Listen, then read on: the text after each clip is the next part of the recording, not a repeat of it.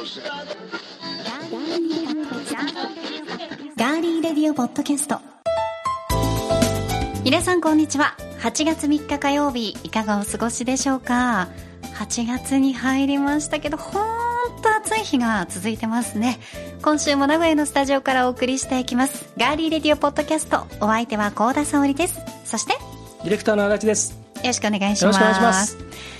以前の番組でも、はい。まあ、お家でねこの夏のオリンピック期間中は好きなスポーツを見て、うん。好きな選手を応援しましょうって言ってましたけど、どうですか？ええ、もうあのー開会直前の、えーサッカーとかはい。ソフトボールとかうん。からちょこちょこですね横目で仕事場のテレビを時々つけたりとかですねしながらも見てますよ。いいですよね、はい。私もお仕事がお休みの日は、えもう一日中、うん。テレビの前で、はい。特にあの自国開催なので、うん。深夜帯っていうのがないじゃないですか。そうですね。ね。はい。なので結構早朝とかね。そうそうそうそうそう。そう、見やすい反面、うん。同じ時間帯にいっぱいやってたりすると、ええ。ーと次は次はっていうふうにね,、そうですね。はい。まあですからあの仕事してる最中はなかなかね、あのしそっちに気がいっちゃうと仕事が進まないしとか、まあ見れない環境だったりもする時もあるんで、やうん。っぱり気になりますよね。あれどうなったかなとかね。めっちゃ気になります。うん。やっぱあの人が何かに一生懸命になっている姿っていうのは、まあ、言わなくてもね、わはい。かると思いますけど、えええ心を動かすものがあるなと改めて。思いました。え開え頑張れ会日本。開会式については、うん。触れないでおきましょう、うん。はい。触れるもんか。出た。触れないでおきましょう、うん。はい。閉会式はね、はい。まあ、そのままねあうん。のお疲れ様でしたという感じで見れたらいいなとっていうかさ、うていうかさ、開会式も閉会式もさ、もうそれだけでいいじゃんね。何が？だから始まりますっていうことと、うんうんうんうんあと選手紹介と、うん。あの終わる時は皆さん本当にね健闘をたたえます。本当にね素晴らしい活躍でした。でまた4年後お会いしま、まあ、3年後ですけど、うん。今度はパリでね。お会いしましょう。って、うん。それだけでよくねっつう感じですよ、そうですうね、ん、もう余余分なことは一切もうやめてグダグダになるの分かってんだから。ということではい。はい。わかりました。そうしてくださいと。はい。私私が言っております。のでええ私が言っております。IOC のね、ええ。もしくは JOC のどなたかにそうですね。届いたらね、うん。うんよろしくお願いいたしまますず組織委員会を解体しましょまたそういうことをもう言い出すと止まらない人ですからね、皆さんね、うん。あのいいですよもう。はい、うこれはあとはあの、うん。足立剛のはい。個人のはい、ポッドキャストでたくさんん喋ってますので、ははい。よかったら聞いてみてください、えはい。では早速皆さんからいただいているメッセージご紹介しましょう、はい。マコロンさんからです。いつもありがとうございますえーこちらはナイスの日。はいはい。7月13日に、えー送ってくださったんですが、はい。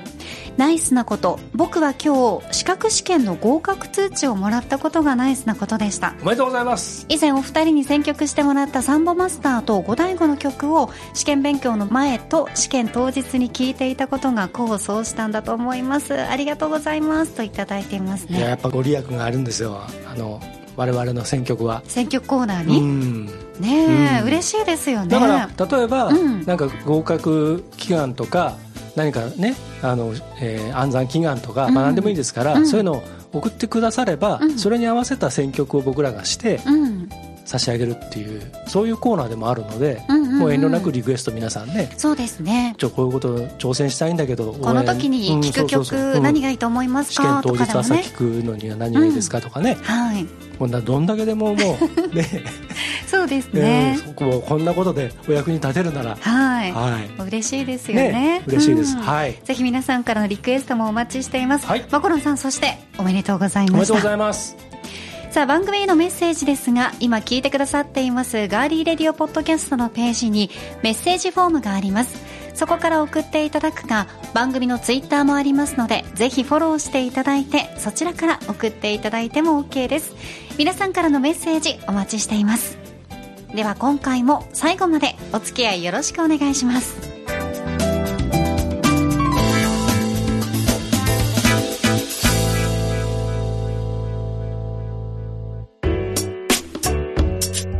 名古屋のスタジオからお送りしていますガーリーレディオポッドキャストさてよく冷えた果物が美味しい季節になりましたでございやすね。そうでやんすな。雑魚市長みたいになっちゃいましたね。本当にね。うん。あのー果物の中には、新井さん実は、冷やすと甘みが増すものとあまり変化がないものがあるそうです。うんうん。まあ知ってますね。うん。そうですね。大体私があのネタとして持ってくるものは知ってるのでそれを知らないふりするのが毎回大変そうですが その違いは何なのかこの時間紹介していきたいと思います、でも僕ね、知ってることがあっても、小田さんがこうやって番組の中で話してくれるのをこうやってうんうんって聞いてるとね、うんやっぱりね、あの、いろんな、あ、そういうことなのかって。あわかります？ありますありますあ本当ですか、うんはいそれは良かったです僕この番組好きですよ。ありがとうございます いつも聞いてます。でしょうね。じゃあいいですか、はい続けていって。はい。では、果物の甘みは、主に初糖、ブドウ糖、果糖などの糖分からなっています。うん果糖の甘みはブドウ糖と比べるとおよそ2倍で、初糖と比べても強いそうなんです。果物が甘いのは、これらの糖分によることなんですが、果物によって糖分の組織が異なってきます。うん。一口に果物の甘みといっても果物の種類によって糖分の質や量割合が異なるそうですなので冷やすと甘くなる果物の仕組みもこの甘みの種類が関係してるんですねはい。果糖は常温ではブドウ糖や初糖より甘いんですが0度まで冷やすと初糖のおよそ1.5倍の甘みが出て逆に温めると初糖程度まで甘みが下がりますうん。つまり、果糖は温度を下げると甘みが増すので、果糖の多い果物は冷やすとより甘くなるんです。うん。逆に、初糖の多い果物は冷やしても変化がないので、一般的に甘みはあんまり変わらないそうです。うん。果糖が多く含まれる果物は冷やすとより甘くなるということになりますよね。はい。では実際に冷やすと甘くなる果物、どんなものがあるかご紹介すると、はい。例えば、ぶどう、りんご、梨、キウイなどがあります。うん。この中で、足立さんはこの時期食べるのに好きだなっていうのはありますか、もう梨が大好きなんですよ。まあ、リンゴもブドウも好きなんですけど、うんキウイも好きですが、梨が特に好きで、ええ。梨は秋の食べ物って言われますけど、はい。実はこの夏の終わりぐらいうん。とか8月の中旬ぐらいから収穫されるところもあるので、そうですね、うん。はい。でも、あの、子供の頃からもうずっと食べてきて、はい。今でも、あの、あるとついつい口に運んでしまうのはブドウですね。あー皮ごと？皮ごと皮ごと。美味しいですよね。うん。うまいね。本当にそうなんかキンキンに冷やしたブドウっていううんイメージが夏はね、うんスイカとブドウっていうイメージありますけどね、うん。じゃあ逆に冷やしてもあまり変わらないのは何かというと、はい。先ほどご紹介した初糖が多い果物になりますので、うん。例えば桃バナナ柿などです、うん。うん確かにね、バナナ冷やしててもあんまり甘い感じしないもんね。あんまりそうよね、うん冷やして食べる、う。うんん、でもカットフルーツになってるのも冷やされてるのもあるけど、ね、口当たりもいいしね、冷えてた方がねうん。そうですね、で私たちが話していたブドウなんですが、はい。まあ、今旬そしてまあこれから本当の旬になるということで、はい。冷やすと甘くなるし、うん。ね、あの本当冷蔵庫で冷やして食べるっていうのがおすすめかもしれませんはい。逆に、うん。スーパーでこの時期よく出回っている桃うん。なんですが冷やしてもあまりうん。甘さは変わらないそうです、はい。うん、なので桃などは常温で保存して追熟させて、うん。そこで甘くしてで食べる前に冷蔵庫で冷やすのが最も美味しい食べ方ということですのでうんぜひお試しくださいはい。冷やすと甘くなる果物を変化がない果物を覚えておくとより甘く美味しくいただくことができます。これからの時期果物に合った冷やし方でビタミンや水分を補給してまだまだ暑さの続く夏の熱中症に備えていきましょう。なるほどね。うん。あの、桃を上手に剥くやつ、やり方をこの前試したんですよ。はい。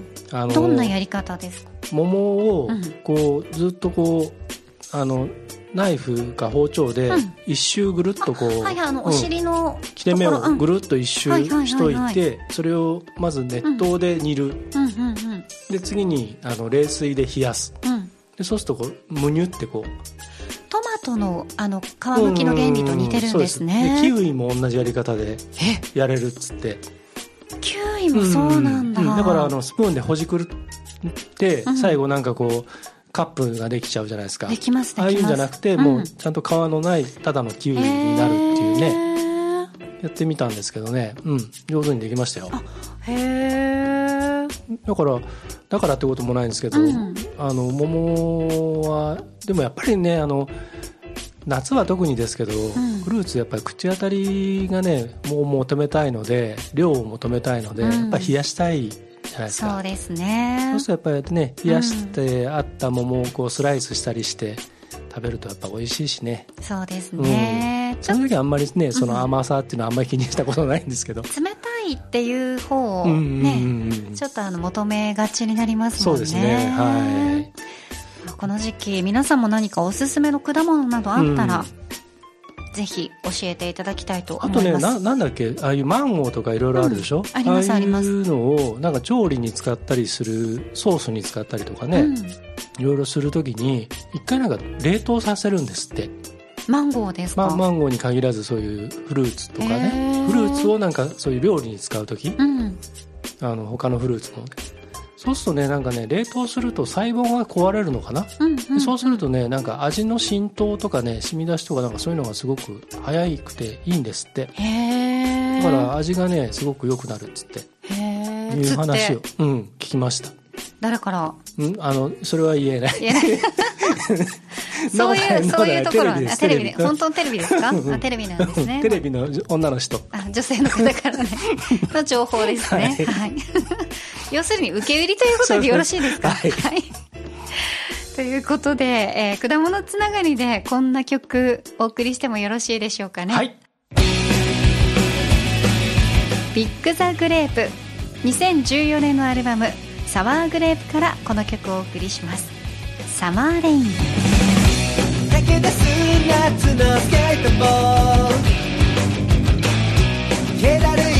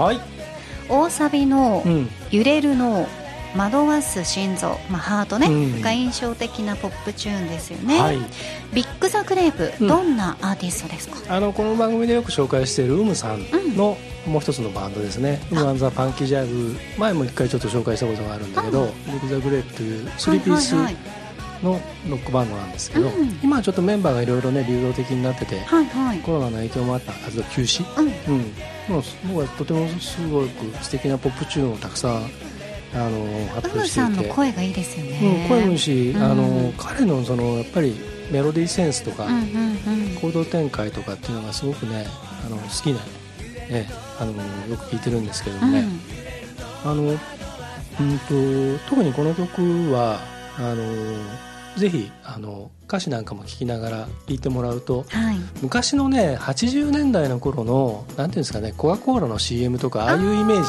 っていうかねあのいわゆる典型的な、はい、あの夏のちょっと洒落た、都会の夏の感じ。でちょっと可愛い女の子がいたりとかしてね、うん、そんな感じを僕は持ってますんで 皆さんも楽しんでいただければと。ぜひ皆さんお聴きください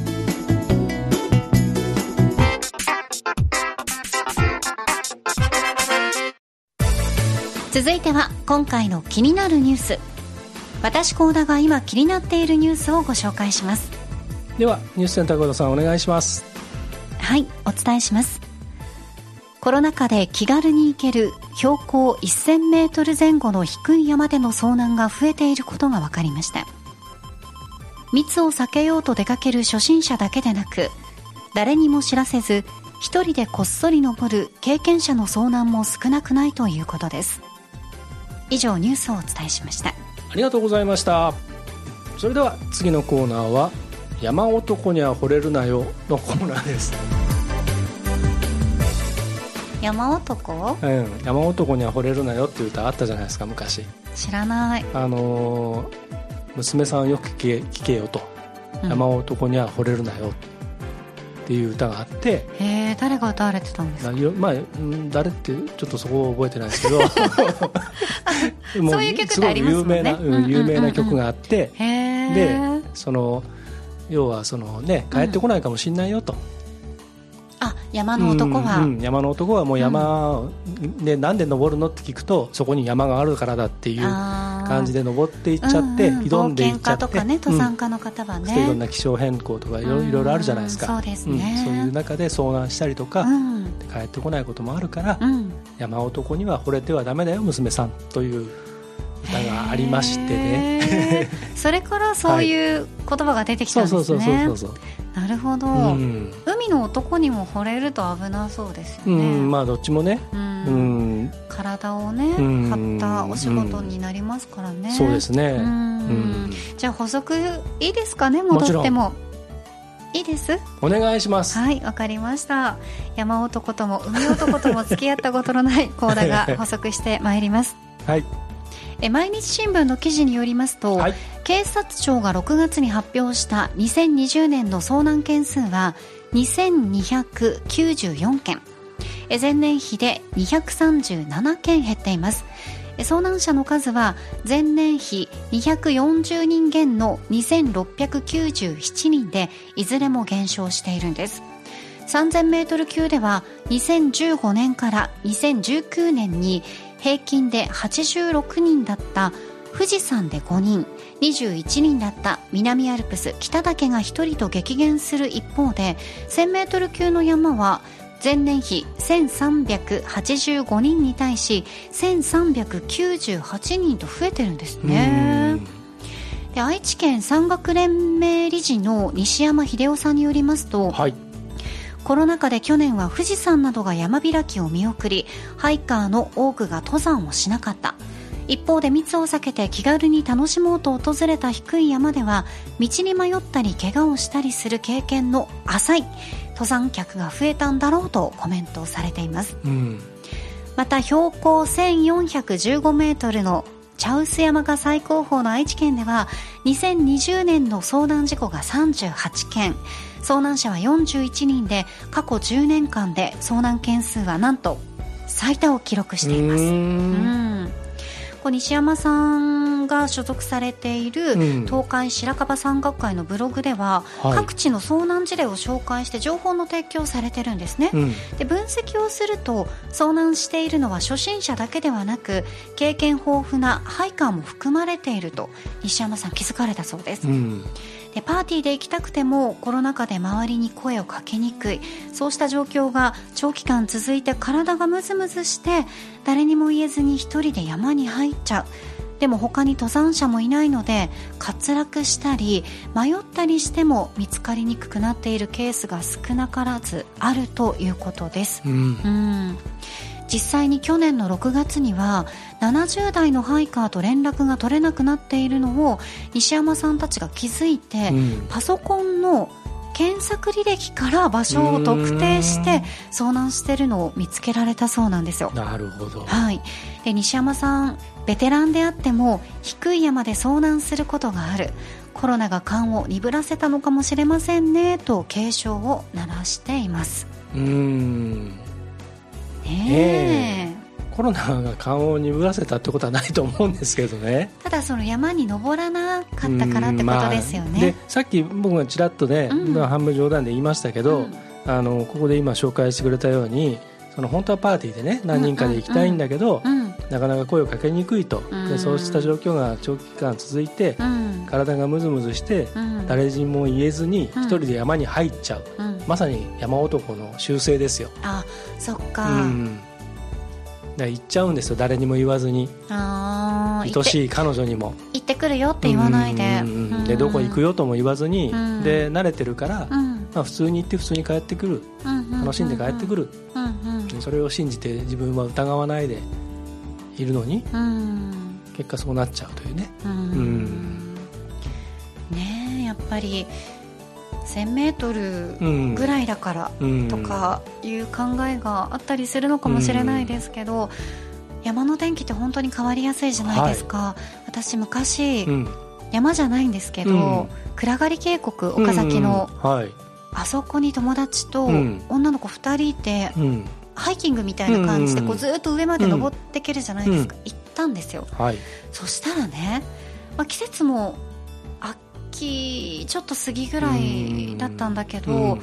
あんまりその周りにも降りてくる人はうん。多かったけど、登っていく人いなくて、うん。もうなんかちょっと危ないよみたいな、うん。霧出るかもよとかって言われてて、分かりましたって言ったんだけどちょっともう少し登ったあたりでああこれなんかやばいかもと思ったけど、うん。一応上まで行ったんですよ、でうん。降りようって降りてる時にすんごい風が吹いてきて、はい。はいもうん。う真っ白霧で,、うんうんで携帯見たらうん。電波が届かなくて、うん。これは本当うにん。やばいかもって思ったことがあります、はい。いやだからうん。あのこういわゆる山登りうんっていうのは経験はないですか？はいないですね、うん。あのねあの僕もそんなにないんですけど、富士山はうん。一番下の方から山麓の方からはい。ゴミを拾いながらうんうんうん5合目うんあたりまで行ったっていうお仕事はあります、ええはい、ええあの例の。ええええそうですね。はいはい。5合目3合目、うん、ええはい。そうですね。あの僕もそんなに経験豊富ではないんですけど何度か友人と一緒に、あの本竹とかあっちの方行ったりあと,、えー、と御在所の辺とかね、こう最初も一回、うん、あの登ってみたいなとは思うんですけどね、ロープウェイから見る限りとっても恐ろしくて、はい。みんなすごいなと思います、うんだからあのもうそういわゆる本格的なそういう登山じゃなくても、うん。もっと本当に初心者向けのあのなだらかな、うん。あの坂を上がってったりとか、うん。まあ、この辺近隣だとあの三重県の藤原町というところの藤原岳とか、ええ。まあ、今の茶臼山のあたりもそうですし、い、ろいろそういうスポットはあるんですけどあの本当にねあの話を聞いてるとすごくみんなねあの舐めてかかってるんですよね。あで普通の格好で行っちゃったりとーそうか私もその時は山じゃないしって思って、もう凍えちゃうでしょ？そうめちゃくちゃ寒かったうん。上のです、方行くとね、はい。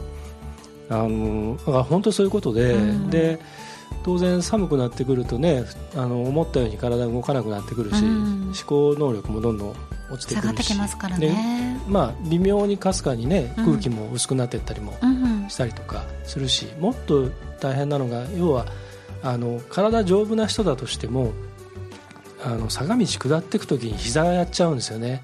うん。相当負担がやっぱりかかるのでだからあのなんていうのかなやっぱり慣れた人と一緒に行っていろいろこう装備もちゃんとして靴とかねそういうのもちゃんとそういう登山専門店でちゃんと選んで、うん。あの行ってやって初めて成立するものなのでだから東京も今高尾山とかすごいって言いますもんね。密って言いますようねん。だからその、まあ、ちょっとちょっと小高い丘を登るぐらいの感覚で行っちゃうのかなと。公園の延長で。多分そういう気持ちだと思います、うん。うん。アウトドアっていうものをね、はい。ものすごく身近に紹介されすぎちゃって、うん。なんかそういうふうになってるんでしょうね。ねえ。うん。まあ、今年は富士山も山開きしましたし、うん。ただ山頂の方に行くと、うん。ご来光を眺める方たちでやっぱり夜中は、はい、あの道がうん。ヘッドライトをつけた人たちで、ものすごくうん。渋滞してるんですって、うん。だからいいか悪いかっていうのはねそうですね。わからないですよはい。ね、一番やっぱりそういうところで、うん。あののコロナがねそのアウトドアのそういう状況の中で感染するものはするので、うん、そうですねで上でなんかね体調が変わっちゃったりとかした時にじゃあ誰が助けんの？っていうことになるじゃないですか、うん、部活に触れられなかったりもしたりとかね。で救助が来るまで待ってる間じゃあそのちょっとこうその倒れてる人から距離を置いているっていうことが果たしてできるのかどうかとかね。ソーシャルディスタンスを取れるのかっていうところもありますしね。ねそうするともし万が一そこでその倒れてる人に何か大きな重大なことが起きてしまったら、そこに居合わせた人たちはみんなね一生それを背負っていくことにもなりますからね。心に傷ができてしまいますよね、まあ、あえて今ちょっと大げさに言ってますけどでもそのくらいのことなんですよ、山ってね。うんうん。うん。ね。まあ、こういったあのニュース今日ご紹介しましたけど、はい、夏山シーズンでございます、うん、低い山でも気を抜かずに、うん。皆さん忘れがちですが、うん、必ず登山届でございます、はい、こちらを出して楽しんでいただきたいと思います、うんはい、今回の気になるニュースコロナ禍で低い山での遭難が増加についてお伝えしました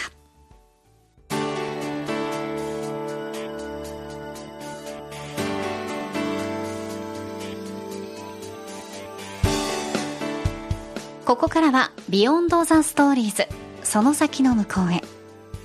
このコーナーでは名古屋を拠点に新たな旅行業の可能性を広げている会社ハニージェイコーポレーションのストーリーを紹介しています。第3話の前に前回までのあらすじ。旅行業の新たな可能性を求めて独自のアイデアを携え大海原へ船出したハニージェイコーポレーション。ところが2020年春のパンデミックで仕事がゼロに。そんな危機的状況の中で思考を巡らせ続けてついに新たな活路を見出しました。今回はその続きをご紹介しましょう。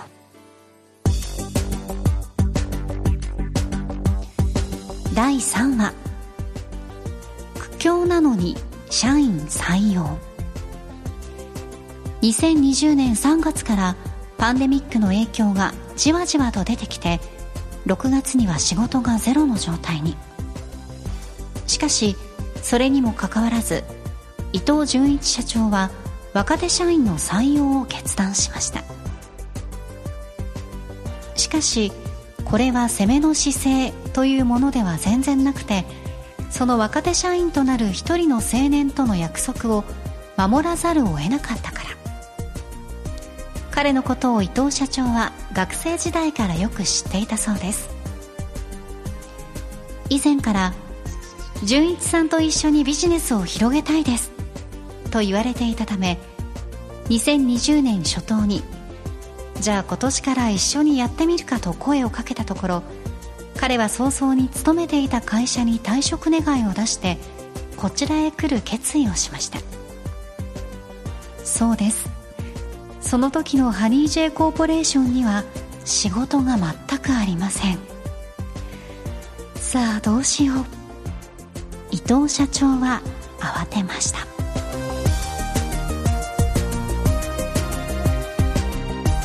はい。第3話。ええ。ー、まだその苦境の中でなんか巧妙が見えるかと思いきやちょっと新しいね、まあ、問題というか、そのどうしようっていうねことが起こってくるわけですね。若手社員の方をね、採用された時、はい、まだ仕事がゼロ、なかなかねそのあの難しい判断ではありますよね。そうですよね、現実的に考えればいや今こうは言ってたけど申し訳ないけど今ねこういった状況だから、うん、こういった状況だからもうちょっと待ってくれないかとかね、おそらくでもその待ってくれないかっていう前にその彼は退職願い出しちゃったんでしょうね。そっか、うん、早々にですもんね、うん、で彼にしてみればね誘われたし、やっぱりもうついてきますっていう感じでしょうからね。まあでもそれだけ伊藤社長に、この若手社員の男性の方は、まあ、魅力を感じてたんでしょうね。そうですね。人として、うんうん、だから一緒にビジネスがやりたいという言葉が出たんでしょうね、えー、で特にやっぱりあのまあ、僕も多かれ少なかれいろんな経験があるんですけど、ええ。その大変な時ほどどれだけポジティブに強く思いを持てるかとか、それを打開するためのそのことを考えて考えてっていうことができるか。うんでまあいいやとりあえずやっちゃえっていうぐらいの開き直りが時に必要な場合があるんですよね、うーん。うん。まあ、なんとかなるよ開き直らないいとそう。やってらんないわっていう時もありますからね、はい、やってらんないから開き直ることもあれば、うん。そのもううわーっつってもういいやもうどうとでもなれって、うんうんうん。俺はもうやるやることはやるんだとかね、やることやったんだとかね、でそれが多分このなんだろうその彼が彼をその招き入れることによってうんうん停滞してたものが動き出すっていうきっかけになっていくんじゃないでしょうか。そうですね、はい。ハニー J コーポレーションが新たな事業でパンデミックの困難を乗り越え再び世界の観光や旅行ビジネスとつながっていく様子をガリレディでは今後もレポートしていきます。気になる第4話は8月10日のガリレディでお話しします。お楽しみに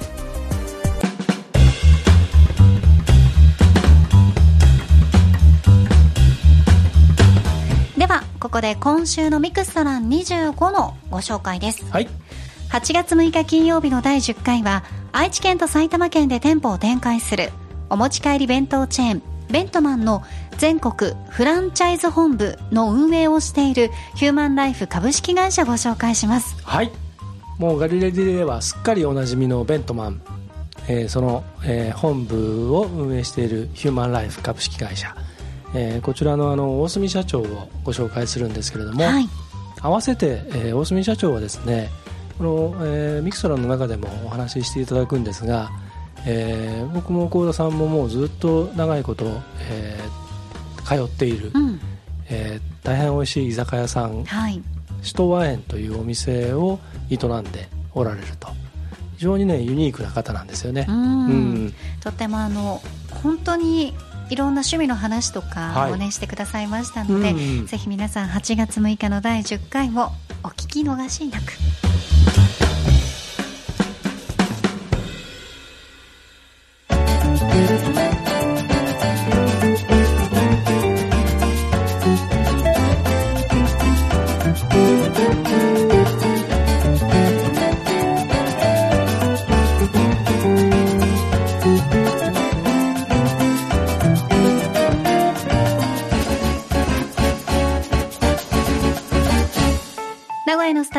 送りしてきましたガーリーレディオポッドキャストエンディングのお時間でございます。はい。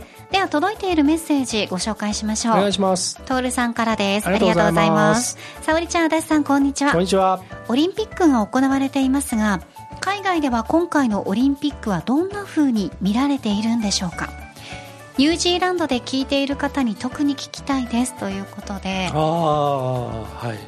そうですね、うん、野沢はい。代表とかね、うんうんロイさんとか。とかうん。はい。教えていただけたらね嬉しいですね。またあの野沢さんロイさんあのどんな感じか、あのツイッターのねうん。コメントでもいいし、リツイートでも何でもいいので、そうですね。どんな感じであのオリンピックを楽しんではい。おられるのか、あのどんなふうにあの現地の方々がねそうですね。の反応とかね、うん。あのもしよかったらぜひ、あのお聞かせいただければはい。はいなんか嬉しいですね、徹さんとまたこうやってねうん、あのニュージーランドで聞いてくださってる皆さんがこうつ世ながってくださる。はい、ガリレディ。でつながりましょうに本当に。なるので。やっぱりね言葉が大事ですよ。言霊ね。そうそう、はい。発していくことによって。そうですね。前ちょっとあのツイッターであのうん。ご紹介しましたけど、今あの韓国でもね結構聞かれているようになって、あそうなんですね、はい、韓国のポッドキャストのありがとうございます。アップルポッドキャストの、えー、とエンターテインメントニューはいスカテゴリーで、ピーク8位あ嬉しい。ですね、はい。なんと。なんと最近ね。嬉しいですね、えね。ー、カムカムサハミラ本当に、はなんかなんでそういう海外でどうやってやっぱりあのその前からのねきっかけになるんでしょうかね。やっぱりあれですよカタログですよそのうんとかあといろんなキーワードとか。でまあ僕らがそのやってる番組そのシェアする時とかにねいろんなちゃんと記事にして出してるじゃないですか。はい、単に音声コンテンツをポンって、うん、ああの流してるだけじゃなくてそれに対するあの例えば紹介してる楽曲だったりとか、ええ関連するリンクとか、うん。ハッシュタグとかそういうのがねあの聞いてるんじゃないですかね。なるほどうん、ね、で興味持ってる日本の例えばそういう文化だったりとかうん。に興味持ってる方やまた現地の方あの現地のその日本人の方とか、まあ、ちょっとその内訳は分かんないんですけど、はい。国籍とかそういうことは分かんないんですけど、うんうんでもそれで多分興味持ってくださってるフックにはなるんじゃないでしょうかね。嬉しいですね、うん。もういろんなところで、まあ、世界中で楽しんでいただけたら幸いです、ありがとうございます。いつかなんかそれをつないだちょっと企画ができないかなと思って今いろいろちょっと考えてる。そうなんですよね、はい。うん。ニュージーランドとつながりたいな。つながりたいね。電話とかうん。ね,、うん。うん。いろんな話聞いてみたいですね。そうですね。直にね。うん、うんさあではですねエンディング恒例でございます、はい。オープニングでも少しお話ししました。うん「まるの時に聴きたい一曲」はい、ね、今回ですが、うん。まだオリンピック期間中ということで、はい。スポーツ観戦中に応援しながら聴きたいおすすめの一曲おいいですね、参りたいと思います、はい。では先行は？今週は僕が先？そうですね、はい。では参りましょうスポーツ観戦中応援しながら聴きたいおすすめの一曲。先行足立剛。日本椎名林檎。いいですね、はい。まああれはやっぱりあの出だしのところからうん。高まります、高まります、はい。あ有ね無を言わず高まります、ですです。はい。ピーっていうね、うんうんうん。あれねあの歌詞はいろんなことであのなんか賛否ありましたけど僕あの歌詞すごい好きで、うん。うん。であの、まあ、ちょっとマニアックな話ですけど僕ベーシストなので、ええ。あの曲のベースは本当にやばいです。難しい。めっちゃくちゃかっこいいです。ああかっこいい方ですね、はい。はい。難しいけどかまあ、っこいい。難しい。めちゃめちゃ難しい。あのコピーするのは相当あれあの完コピは大変なんですけど、あうーん、あのめちゃめちゃかっこいいですぜひそこもちょっと一回ちょっとベースの音に注目して聴いてください。はいわ、はい。かりました。聞いてみます。はい。それでは、えー、高校幸田沙織さんがもう今今が今かと発表を心待ちにして、えーうずうずしておりますのでじゃあ、えー振ってみたいと思います。スポーツ観戦の時に聴きたいおすすめの一曲高校幸田沙織。10フィートその向こうへ。やった万歳 まあタイトル通りですよね、はい。うん。そのその向こうを目指している選手の皆さんを、ーはい。これ別にオリンピックだけじゃなくうん。てスポーツをやってる皆さんははい。何か自分の中の何かを超えたい、誰かに喜んでほしいとか、うん。そのその一つ今いるところの向こうを目指してるわけなので、まあ、この、ねうん。タイトル通りかなと思いますし、10フィートの楽曲の中でも非常に疾走感のあるメロディーなので、まあ、聴いててうん上がりますよね。ですね。